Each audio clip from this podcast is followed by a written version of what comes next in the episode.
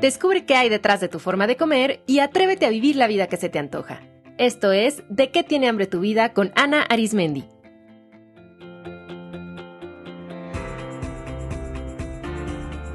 Este es el episodio 293, Perspectiva de género en el tratamiento de los trastornos alimenticios.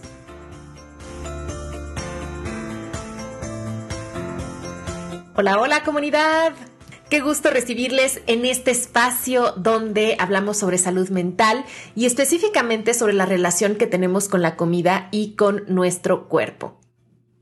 Estoy grabando hoy, 8 de marzo de 2022, en el Día Internacional de la Mujer, con las emociones que siempre me genera este día. Rabia, dolor, empoderamiento, mm, comunidad, compromiso, miedo, fuerza. ¿Ustedes cómo, cómo se sienten en este día? Ya lo he dicho antes y para mí es importante hoy repetirlo. Me conmueve muchísimo estar frente a un micrófono porque reconozco que es gracias a miles de mujeres que me antecedieron que hoy puedo acceder a un espacio así hablar, alzar mi voz, decir lo que pienso. Y sé también que esto es un privilegio y que la mayoría de las mujeres en mi país y en el mundo no pueden alzar su voz porque no es seguro. Así es que hoy honro a cada una de las mujeres que han luchado para que yo hoy pueda ejercer mis derechos y estar aquí hablando con ustedes. y no tomo su lucha por sentado y la agradezco profundamente y me lleno de su fuerza y me comprometo a seguir su camino porque no seremos libres hasta que todas lo sean. Bien, pues hoy quiero aprovechar este espacio para hablar de perspectiva de género y específicamente de por qué la perspectiva de género es necesaria, si no es que urgente, en el tratamiento de los trastornos de la conducta alimentaria. Como ustedes saben, yo llevo ya muchos años estudiando y trabajando en este ámbito y tristemente en la mayoría de los espacios de tratamiento no se tiene una perspectiva de género. Y esto es importante porque la perspectiva de género nos permite entender la realidad tan distinta que viven las mujeres y sus cuerpos, lo mismo que otros cuerpos de grupos minoritarios, y cómo esto impacta pues en la relación que van a tener con la comida y en la forma en la que se desencadenan, desarrollan, mantienen los trastornos de la conducta alimentaria. No es casual que la mayor prevalencia de estos trastornos se encuentre en mujeres y que sean también más vulnerables las personas de la comunidad LGBTIQ, porque son estos cuerpos los más oprimidos y violentados por un sistema patriarcal, donde nos dice que hay una jerarquía de cuerpos, es decir, que hay cuerpos que son mejores que otros y que por lo tanto esos cuerpos, entre comillas, mejores son los que van a tener el privilegio de acceder a sus derechos, de ser vistos, de ser aceptados, de ser queridos, de ser representados. ¿Y cuáles son esos mejores cuerpos? Pues los que se adhieren a eh, las normas como eh, lo, cisgénero, lo heterosexual, eh, la delgadez, la blanquitud, la juventud. Entonces, todos los cuerpos que no se parezcan a eso, de inmediato son señalados, son puestos en una categoría menor, pero además se les exige que se parezcan lo más posible a esos cuerpos que sí tienen esta mirada y que sí tienen esta aceptación. Entonces, aunque hoy se tiene muy claro en el ámbito de los trastornos alimenticios que estos son el resultado de multiplicidad de factores biopsicosociales, la realidad es que la investigación, los modelos psicoterapéuticos y el diseño de los tratamientos están orientados principalmente a la parte biológica, que es lo médico nutricional, y a la parte psicológica, pero muy poco a la parte social. Se centra mucho el tratamiento en lo individual, es decir, en em, hacer un tratamiento médico-nutricional individualizado y hacer psicoterapia individual, donde se logre modificar las conductas, los pensamientos em, y que se mejore la relación que tiene la persona con la comida y con su cuerpo, que aprenda a manejar sus emociones. Y obviamente todo esto es crucial, es importantísimo, se tiene que hacer. Sin embargo, dejarlo ahí es dejarlo muy en lo superficial. Solamente algunas personas pueden comprometerse a un, proceso psicoterapéutico más largo y profundo donde realmente ya se exploren las experiencias de trauma que subyacen a los trastornos para poder procesarlas y transformar la problemática más a fondo y a largo plazo. Y cuando hablo de experiencias de trauma, muchas personas suelen em, nuevamente irse a lo individual, ¿no? ¿Qué ha vivido esa persona? Por ejemplo, en casos de abuso sexual o en casos de bullying o en casos de falta de acceso a recursos. Pero también hay que hablar del trauma sistémico.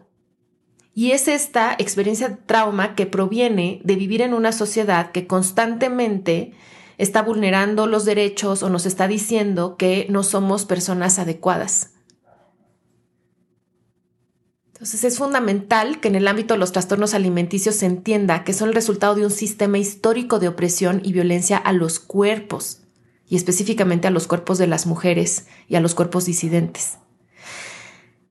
Ya desde la década de 1960, ahí es cuando empezaron a surgir muchos textos y teorías y, de allí para acá han habido varios que exploran la relación con la comida desde un enfoque feminista.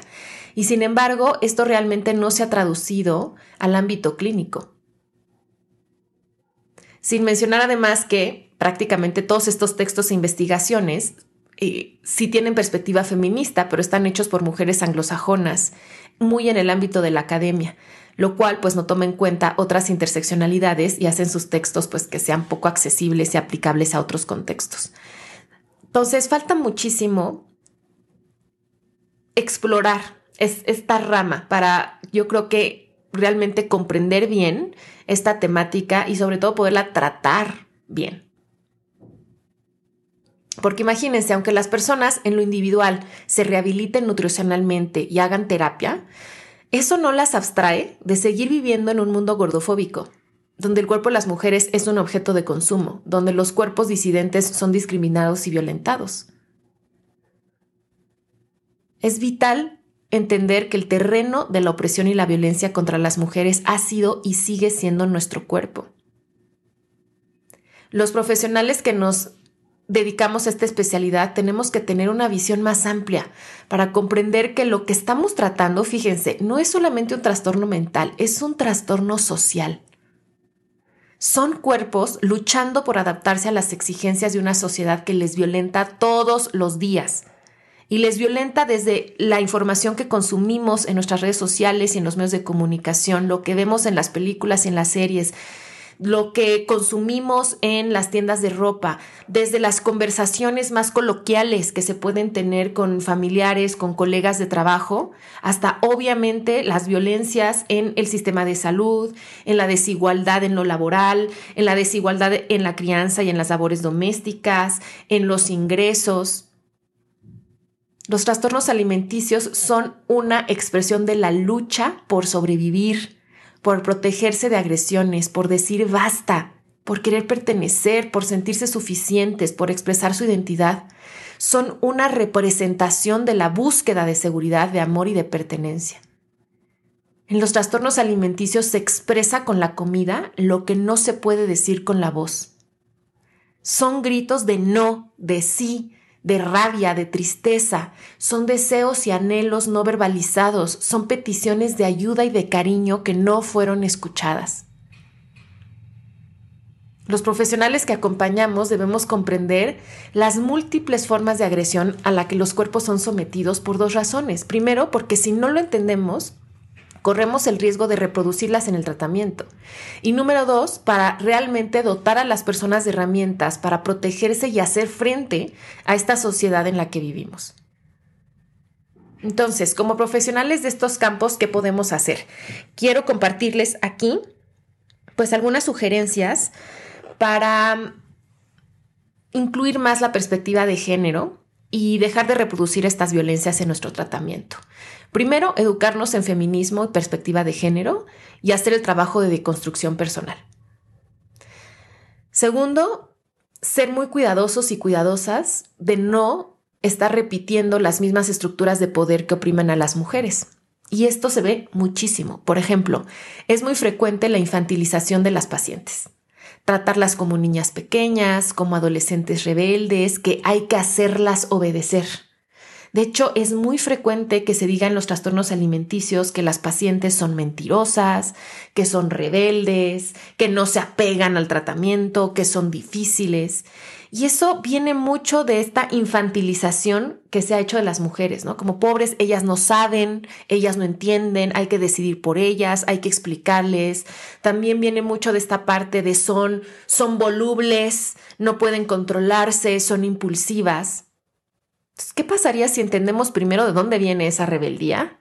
Y si la exploramos, y si la escuchamos, y si la utilizamos a favor del tratamiento, y si empezamos a ver a nuestras pacientes como, como personas. También esto se puede ver en la poca voz que en muchas ocasiones se le da a las pacientes sobre su tratamiento. Yo he visto mucho que suelen ser, sobre todo cuando hablamos de eh, adolescentes, suelen ser sus padres y el equipo quienes deciden todo. Pero esto también lo he visto en, en pacientes adultas. Entonces, este silenciamiento también es parte del problema. Son estos cuerpos, son las mujeres, son estas identidades las que han sido y siguen siendo silenciadas. Entonces, parte fundamental del tratamiento, fortalecer a las personas para usar su voz, que puedan identificar y expresar sus necesidades, sus emociones, sus deseos, que puedan decir sí cuando quieren decir sí, no cuando quieren decir no, que aprendan a poner límites, a hablar por sí mismas, que se hagan cargo de su tratamiento. Obviamente me queda clarísimo que hay momentos donde la salud está tan comprometida que familiares y médicos deben tomar decisiones críticas, claro que sí. Pero un gran tema en el tratamiento es que las personas con el trastorno puedan ser ellas mismas, recobrar su identidad, su voz tomar decisiones y hacerse cargo. Cortar la dependencia y lograr la autonomía es sumamente importante. Tercer punto, dejar de utilizar el índice de masa corporal por ser un indicador obsoleto, de origen racista, sumamente estigmatizante, que no, no, tendría por qué usarse tanto como todavía se usa. Y también dejar de utilizar el control de peso como factor central del tratamiento. Debemos de dejar el peso como un factor tanto para el diagnóstico como para el tratamiento. Cuatro, observar los sesgos que naturalmente vamos a tener en el diagnóstico y en el tratamiento, sobre todo si no hemos empezado nuestro proceso como profesionales de cuestionamiento, reflexión, de construcción. Entonces va a haber sesgos que van a hacer que se trate diferente a personas de cuerpo grande y personas de cuerpo delgado que se trate diferente a hombres, mujeres y gente de la comunidad LGBTIQ dentro de los centros de tratamiento y eso yo lo he visto muchísimo y lo he visto en Estados Unidos y lo he visto en México también. Importante incluir dentro del tratamiento espacios para hablar sobre violencia corporal. Un gran porcentaje de las personas con un trastorno alimenticio han vivido abuso sexual, bullying, acoso, relaciones de pareja violentas. Y no es casual eso es importante abrir espacios seguros para hablar de todos estos temas y para que las personas vayan entendiendo la relación de eso, cómo todo es parte de una misma temática. También es central compartir información con las pacientes sobre gordofobia, cultura de dietas y feminismo. Es muy poderoso a través de esta información entender que su trastorno no es un fracaso personal, no es una elección o un signo de que hay algo mal en ellas. Porque fíjense, esta idea de hay algo mal en mí y me tengo que arreglar es también parte de esta idea de que eh, hay algo mal en tu cuerpo y lo tienes que arreglar. O hay algo mal en tu personalidad o en tu identidad o en tu orientación sexual y lo tienes que arreglar. Entonces, hay que entender que también este trastorno es una expresión de la sociedad en la que vivimos y que es muy normal sentir miedo a engordar, no sentirnos suficientes, tener miedo a enfermar, miedo a envejecer, a no cumplir con estándares de belleza, a ser diferente a la heteronorma. Y que todo eso no viene únicamente de un malestar interno. Por eso el, el feminismo es muy terapéutico porque permite comprender que el síntoma, en este caso el trastorno alimenticio, y todo ese malestar no proviene únicamente de fallas internas, viene de todo un contexto histórico, sociocultural, político, del que podemos hablar de, al que podemos iluminar y, y que podemos desarrollar herramientas para hacerle frente. Y también creo que es muy importante que hagamos comunidad con colegas que trabajen desde una perspectiva de género y justicia social para aprender, para compartir y para acompañarnos, porque yo sé que, y pues no solamente en el, ahora en, el campo de los trastornos de la conducta alimentaria o en el campo de la salud, o sea, yo sé que entrar en contacto con este tipo de información genera muchas resistencias, que mueve muchísimo, que mm, entiendo también que no... Mm, para cada persona va a ser diferente el momento en el que entremos en contacto con esta información y nos va a mover cosas distintas. Creo que hay que hacerlo también con cuidado porque yo lo que he visto es que para muchas personas el encontrar esta información puede disparar experiencias de trauma o puede ser traumatizante en sí mismo. Entonces, también es, es, es sumamente respetuoso eh, no evangelizar en esto y tampoco reproducir esta idea de, ah, yo tengo este sentido de superioridad porque como que yo ya entendí, ¿no? Porque yo ya me eduqué en feminismo y porque yo ya entiendo otras cosas y entonces esta superioridad moral o esta superioridad académica es muy importante también entender que es parte del problema. Entonces simplemente cada una de nosotras como profesionales estamos en un punto de nuestro proceso, nos hace clic en algún punto de nuestro proceso cierta información, ciertas técnicas, ciertas herramientas. Y aquí con este episodio lo que busco es simplemente visibilizar qué importante o todo lo que lo peligroso que es no incluir esta perspectiva, esta forma de ver las cosas en el tratamiento y también cómo puede ser muy sanador hacerlo y puede ser muy sanador para nosotros como profesionales y muy sanador para las personas que acompañamos. Creo que en muchas ocasiones el tratamiento se queda cojo porque nos falta esa patita. Podemos hacer gran trabajo médico-nutricional, gran trabajo en psicoterapia individual y en pequeños grupos, pero si no abordamos, si no traemos a la mesa también todos los factores sociales y no nada más reducirlos en esta onda del body positive, ¿no? De no, sí, es que hay que ser crítico con los filtros que hay en las redes sociales, etcétera. No, es que hay que ampliar esto, o sea, esto de dónde viene. Y esto en qué se ve, en todas las formas en las que se ve y cómo nos vamos a estar aceptar la realidad que vivimos en este mundo y cómo podemos hacer frente a eso. Porque nos lo vamos a encontrar una y otra vez. Y cómo realmente empezar a crear estos oasis y ojalá nuestro centro de tratamiento, nuestro consultorio, nuestra cuenta en redes sociales pueda ser un pequeño oasis donde las personas puedan encontrar algo diferente, donde puedan descansar de toda esa presión externa, donde puedan hablar de lo que sienten, donde puedan encontrar otros recursos, otra forma de mirar las cosas, otra forma de mirar su forma de comer.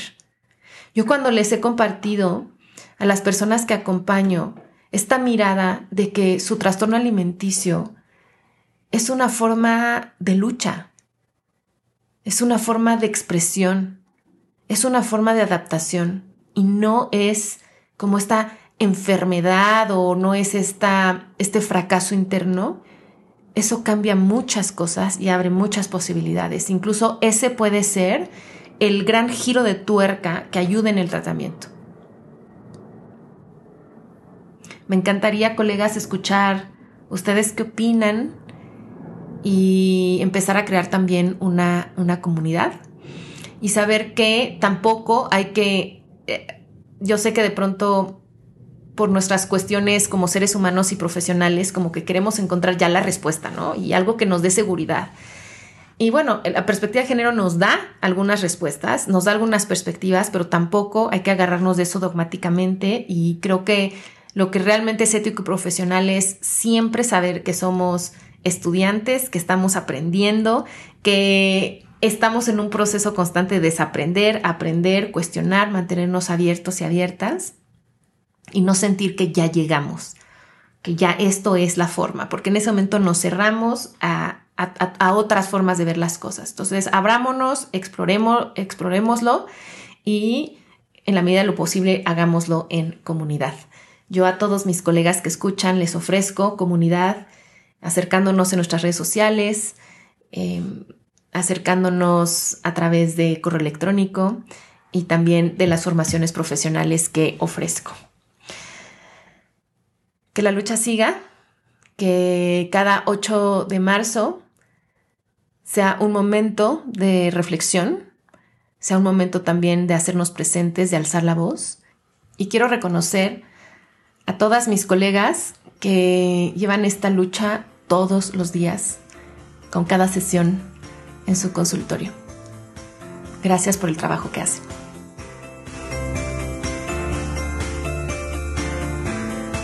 Fue De qué tiene hambre tu vida con Ana Arismendi. Para más información visita www.dequetienehambretuvida.com.